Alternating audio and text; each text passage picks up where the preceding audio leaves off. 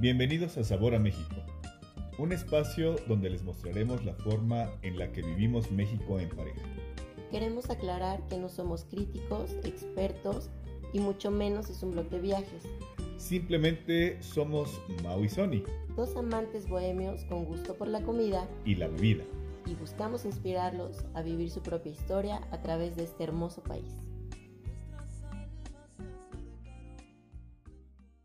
Bienvenidos todos, esto es Sabor a México. Queremos agradecerles, antes de empezar con el siguiente capítulo, a todas las personas que nos han regalado un like, nos están siguiendo en nuestras redes sociales y principalmente nos han dado esos comentarios que la verdad nos son de mucha ayuda para poder hacer esto cada día mejor.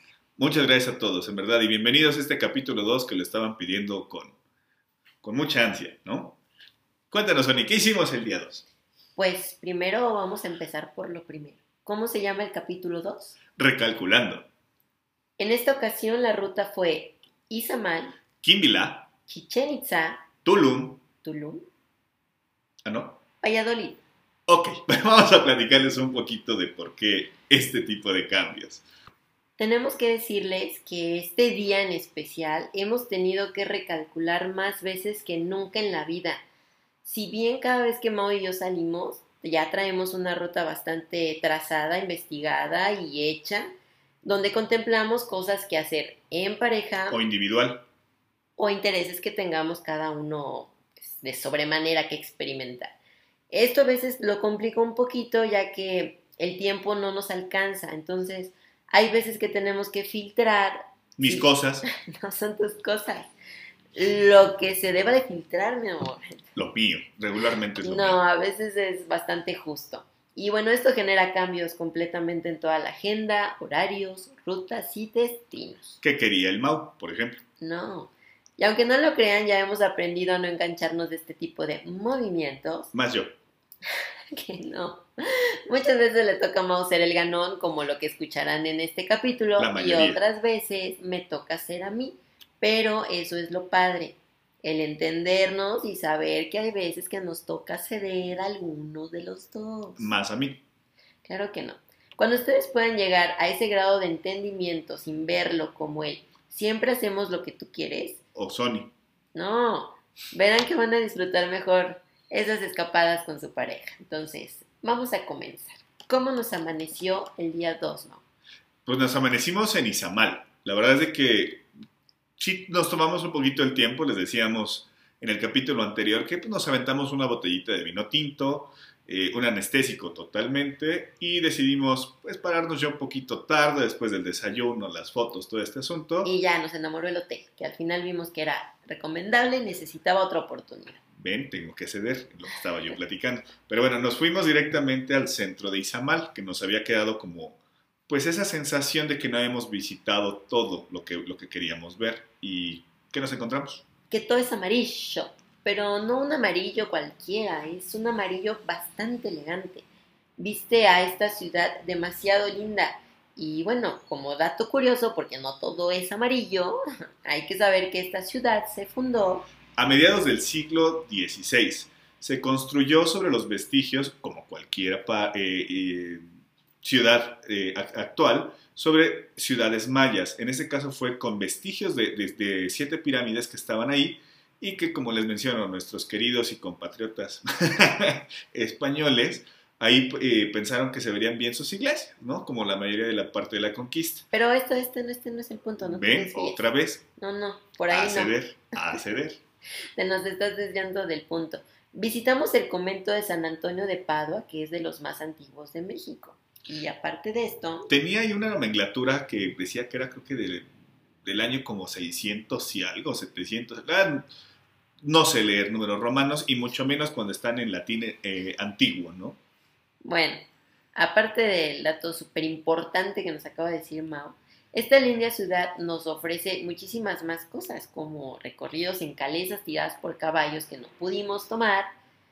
Calesas, ¿qué es una calesa? Pues es como una calandria, su carruajito con su caballito. ¿Y por qué no le decimos calandria? Porque allá se le conoce como calesa. Otra vez a recalcular. No, no, así se conoce allá, no es lo que tú quieras, es lo que hacen ahí. Una Al vez pueblo más, que fueres, haz lo que vieres, por hay favor. que ceder. Está bien. Mercadito en el centro, muchísima comida. Ya no la probamos porque veníamos bastante satisfechos del desayuno y nuestro mero mole. Artesanías. Todo lo que está ahí está hecho de Nequén. Bueno, las principales artesanías son con el distintivo de estar hechos de Nequén. Ahí hago solamente un brevario cultural. La ciudad, todo lo que es la parte de Yucatán, es uno de los principales lugares donde se importa y se exporta lo que es el enequén. ¿Qué es el enequén? Simplemente es toda esta fibra que van quitando de los magueyes, con lo que hacen cuerdas y se dice, no solamente se dice, perdón, se sabe que es uno de, de los materiales más resistentes para las cuerdas, tanto para botes, barcos, aguantan humedad, todo este asunto es un material que le llaman en el sureste como el oro verde. ¡Wow! ¿Qué les digo? Hacen cosas espectaculares con este tipo de material. Pudimos ir a una tienda que se llama Raíces Mayas. ¡Saludos, Cris! Chris es una cosa bien chula. Gracias a él, pues hicimos el tour por su tienda donde venden principalmente cositas para decorar. Y pues sí, es un chavo que te atiende, te asesora, te enseña y te tiene toda la paciencia del mundo. Es muy difícil resistirte y no comprar. Chulada de cabrón, la verdad. Yo me traje una lámpara de Nequén para mi recámara preciosa, súper barata. Y también aproveché para traerme unos portavasos como de piedra caliza que se ven hermosos. Son blancos que curiosamente me los encontré en un restaurante del que soy muy fan, pero les hablaré en otro capítulo de él. Ahí si quieren los datos de Cris y de, y de Raíces Mayas, yo creo que los estaremos publicando ahí en las redes sociales, pero check por Raíces Mayas. Muy bien. Vayan, dense la oportunidad. Es una tienda bastante linda y la gente es súper amable para atenderlos. Algo que deben de considerar si van a Izamal y quieren comer, eh, la verdad es que nos recomendaron un par de restaurantitos, pero la mayoría de la gente nos decía que hay un platillo muy típico en Izamal, que es el queso relleno. Me lo recomendaba mi papá, eh, también nos lo dijeron algunas otras personas. No sé tú, pero yo jamás lo encontré. Lo- digo, no nos dimos el tiempo, insisto, por agenda, pero si van a Izamal, pregunten por un buen lugar eh, que quieren el queso relleno, dicen que es riquísimo. No tuvimos la oportunidad, espero que ustedes sí la tengan. Eh, dentro de nuestra ruta matutina de compra rápida de artesanías, Rápida, óiganla, dos horas. ra- te, te espera, ahorita que lleguemos a la parada que tuvimos que negociar bastante tiempo.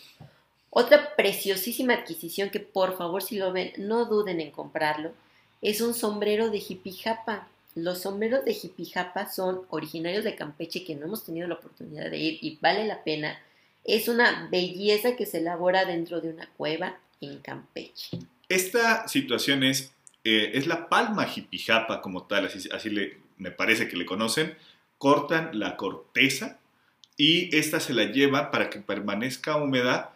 Se, eh, se meten a una de las cuevas. Las cuevas son muy frescas. Se preguntarán como para qué adentro de una cueva. Es para que puedan tejerlo a mano. Es una artesanía plena a mano.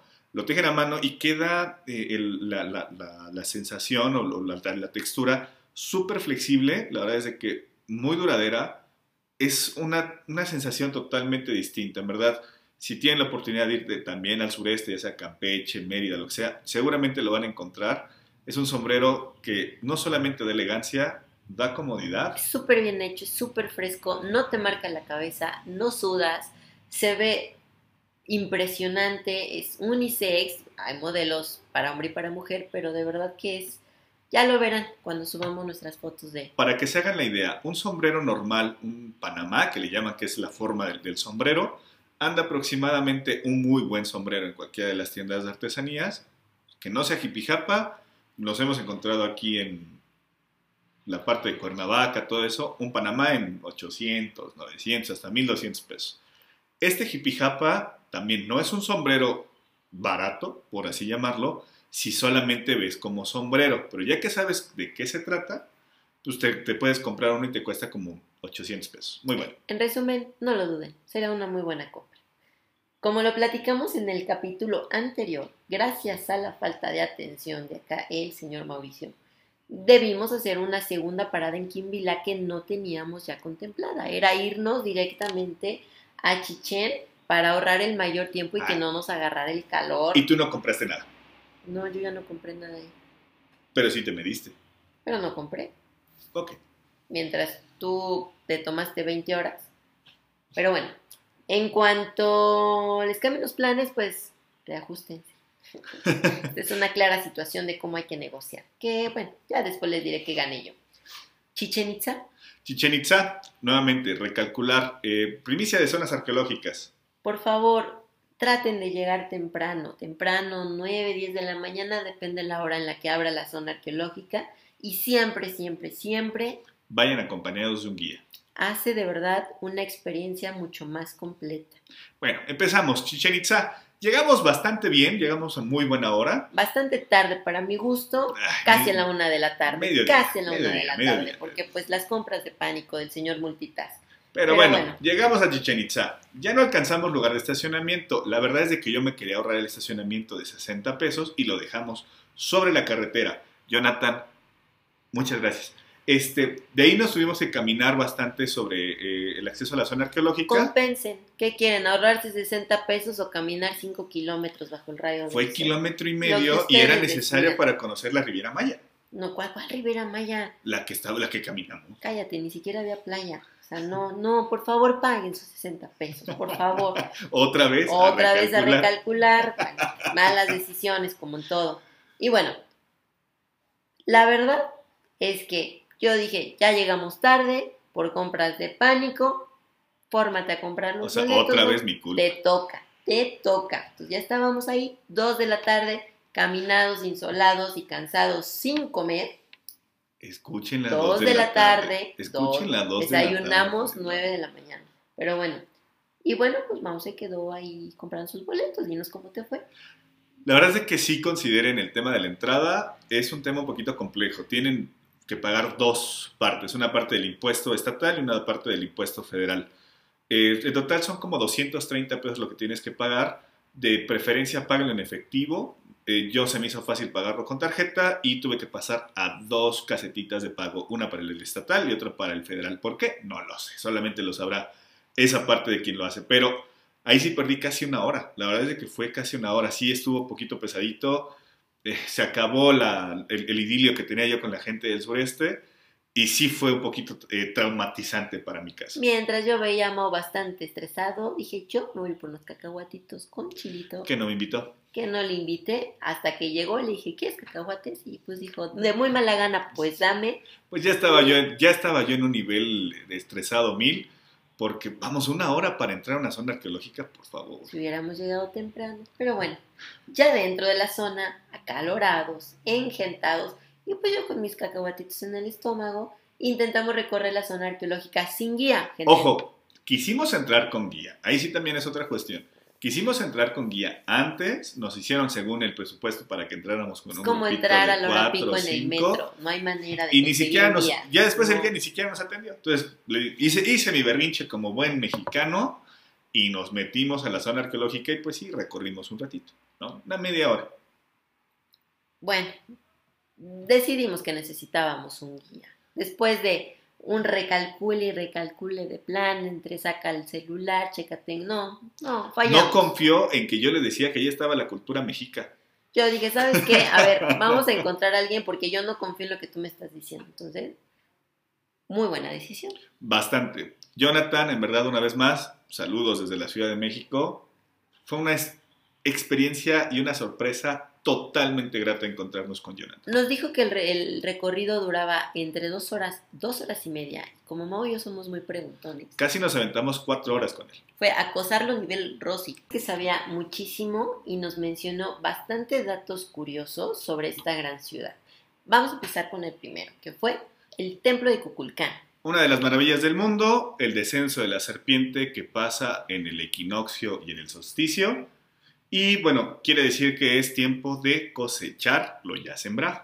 Nosotros ya sabíamos que los mayas son una cosa bárbara, eran buenísimos en temas astrológicos y por ende manejaban muy bien todo lo relacionado con cálculos y todo el tema matemático.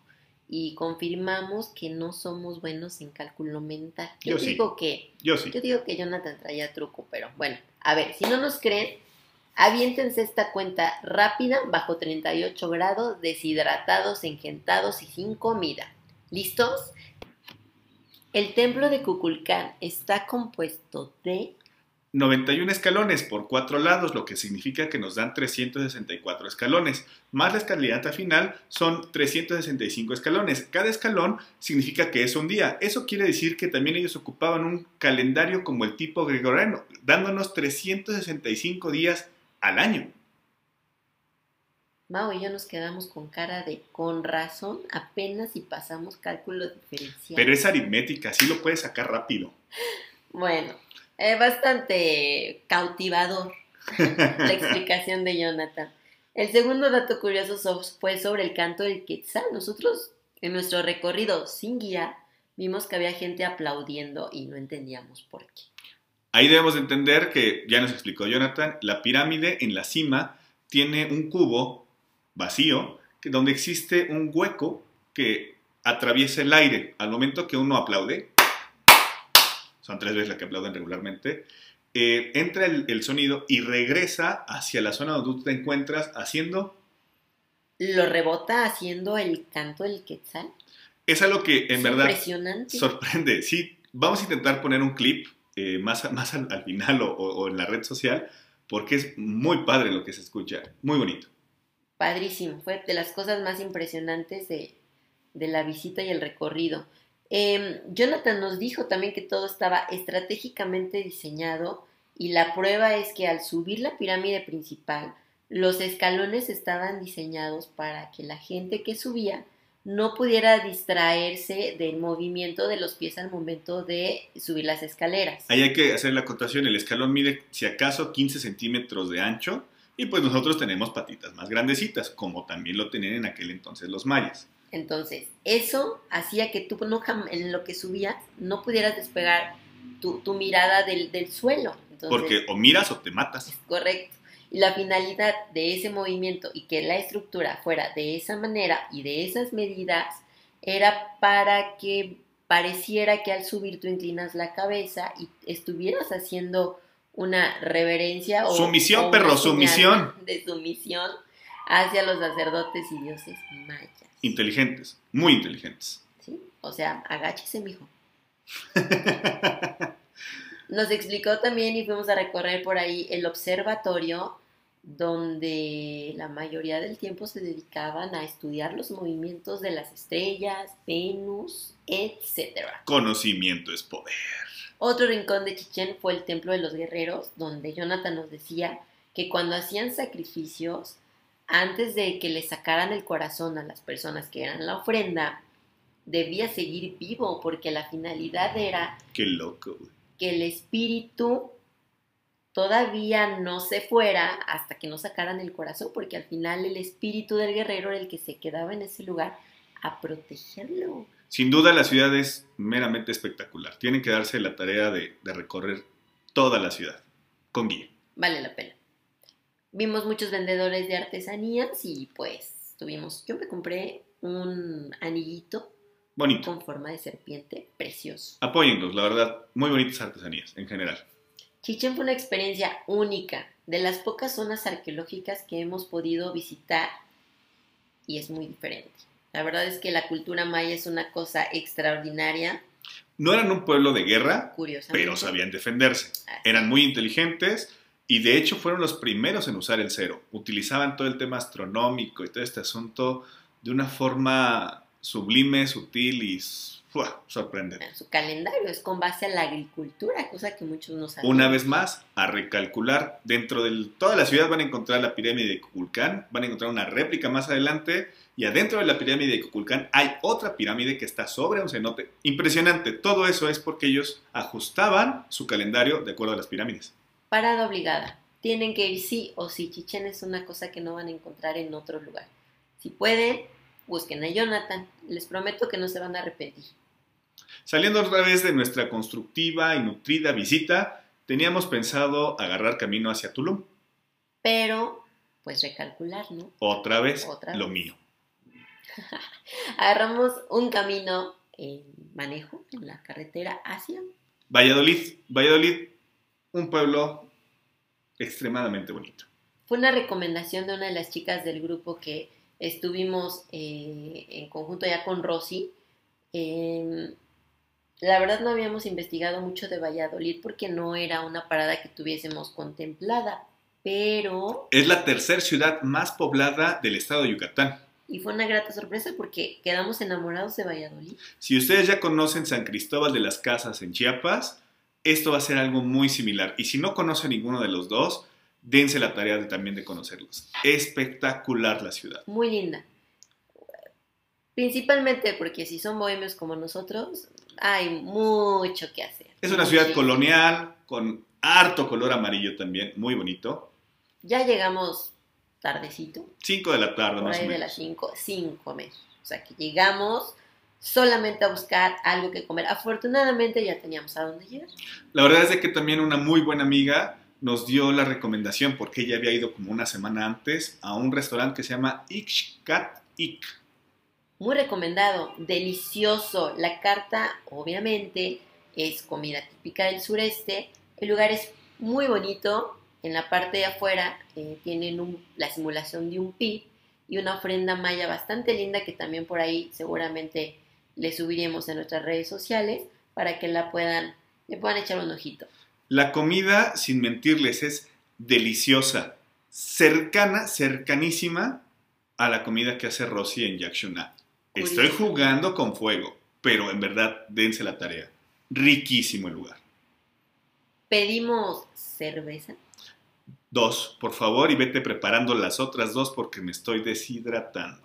Sopita de lima, Sopita de lima y panuchos. Panuchos. ¿Pedimos cochinita? Sí, pedimos cochinita. Claro, pues por, por Sí, eso te digo que era igual que la de Rosy. Porque o sea, cuando la como, probamos, como no es la de Rosy. dijimos 95. Ocho. No, 98. 95%. Eh, ven, otra vez a recalcular. Bueno, terminando la comida, que fíjense que creo que le faltó un poquito de música. Es lo único nada más que le faltó, la neta. Creo que fue lo único, porque nosotros aparte de ser muy visuales, sí somos como de ritmo. Podemos venir muy down, pero si hay musiquita, híjole, ya nos prendieron la pila. Bueno, para eso nos fuimos directamente al centro de Valladolid.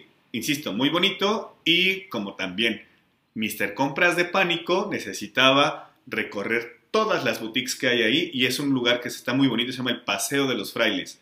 Ojo, ambiente nocturno, súper rico, súper bonito. Barato, ya no es. Ya no es. Disculpa. Es que me vio con cara de, es que sí es barato. No, no es barato, la neta. Bueno, depende de dónde te metas. Mi vida, íbamos, a- íbamos de Quimbilá de comprar guayabritas de 400, 800 eso. pesos. Y te fuiste a meter a una botica que costaba un pantalón de lino entre 2, 3 mil pesos, por favor. Pero no lo compré. No lo compré. Porque no era barato. Pues Ok, sí. Estábamos ya bastante muertos, muy satisfechos con la comida que devoramos. Sí, medio nos mareó la cervecita. Entonces, pues hay que bajar, ¿no? La comidita y dar un recorrido. Pero fíjense que estábamos dudando en, en- en ir a probar una recomendación de nuestro super guía. Las marquesitas de Tío Batman. Al final, ya en la nochecita, por ahí de las 8, fuimos al centro, centro, centro y sí hicimos una parada. Insisto, marquesitas del Del tío, tío Batman. Yo soy Batman. Las marquesitas, para los que no saben, son un postrecito obligado del sureste. Es un tipo crepa, pero la base de su masa es más delgadita, es súper crujiente y esta se hace rollito, a diferencia de la crepa que es como en triangulito. Y puede ir rellena de cosas dulces o Lo que quieran, lo que quieran. Queso bola, piden la de queso bola. Yo no podía salir de el tío Batman sin tener la mano, en una de mis manos mi marquesita y en la otra de mis manos la mano de maquechito. Ay, ya salió el maquechito a nivel nacional. Ok, bueno, terminando nuestra marquesita, ya era necesario ir al hotel, la verdad. Y nos fuimos buscando un hotel que tuviera un poquito de eso, algo que nos hacía falta. Logramos llegar a un lugar que se llama eh, Centic Project. Fue elegido por una razón. Porque me encantó que tenía una cuevita subterránea donde podías nadar con agua calientita. Ella nadaba, yo solamente caminaba. No sabe nadar.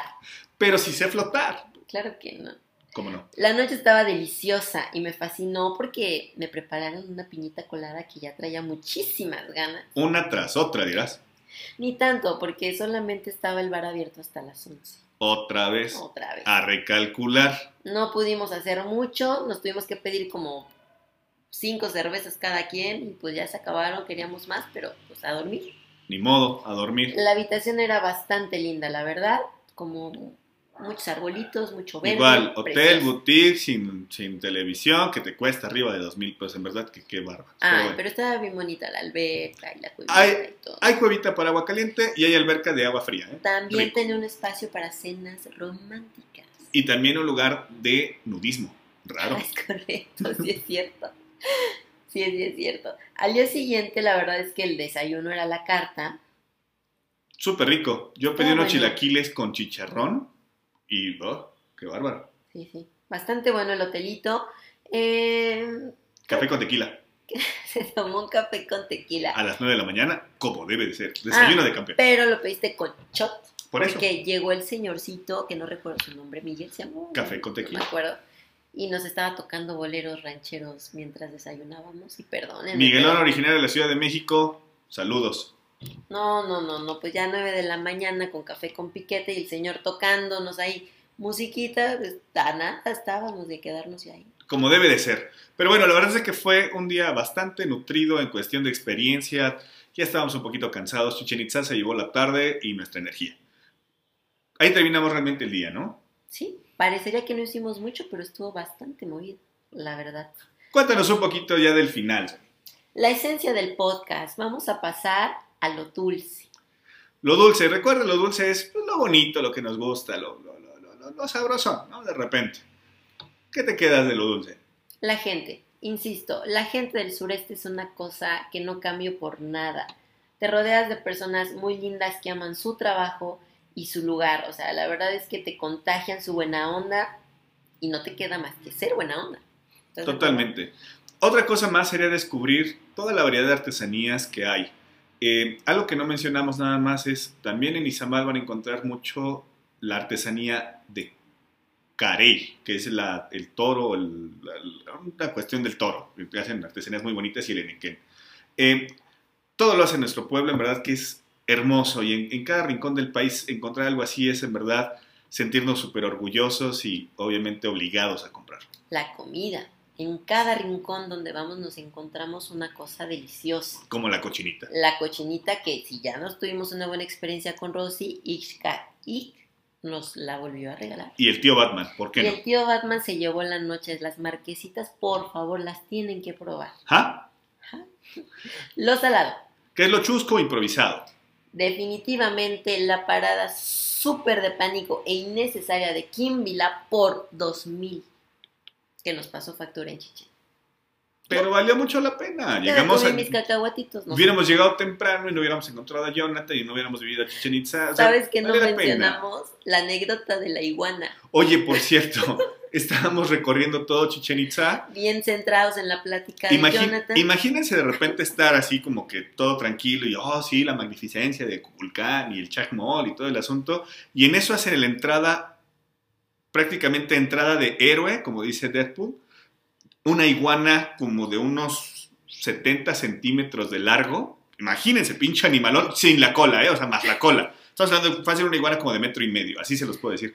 Pero cayó del árbol. O sea, si alguien estaba abajo, le da un súper trancazo y a todos nos hizo voltear. Pinche iguana fácil sí pesaría unos 10 kilos, sin problemas. Imagínate que te caiga encima, una te, te zurras del, del, del, del espanto, pero sin duda se Y llevó, te llevas un buen trancazo, ¿eh? se, se llevó la tarde la iguana. Amiga iguana, saludos desde la Ciudad de México. Lo amargo, que es lo feo que podemos mejorar. Bueno, definitivamente el tema de la pandemia, ¿no? Nos, nos afectó porque sin duda creo que ambos lugares que, que recorrimos en la noche sería una cosa diferente.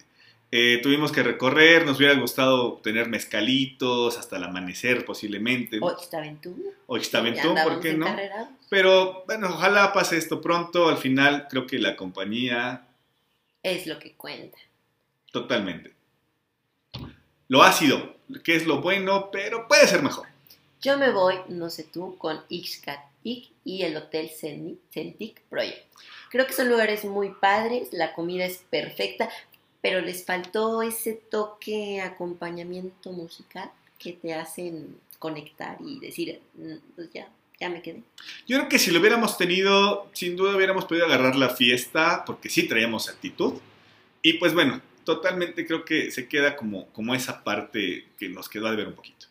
Nos vamos con lo umami, que es lo más mejor en el mundo mundial, la super experiencia que tiene todo. Creo que nos quedamos con Chichen Itza. Definitivamente es una ciudad que no, no estaba dentro del radar tan fuerte en cuestión de decir zona arqueológica, pero...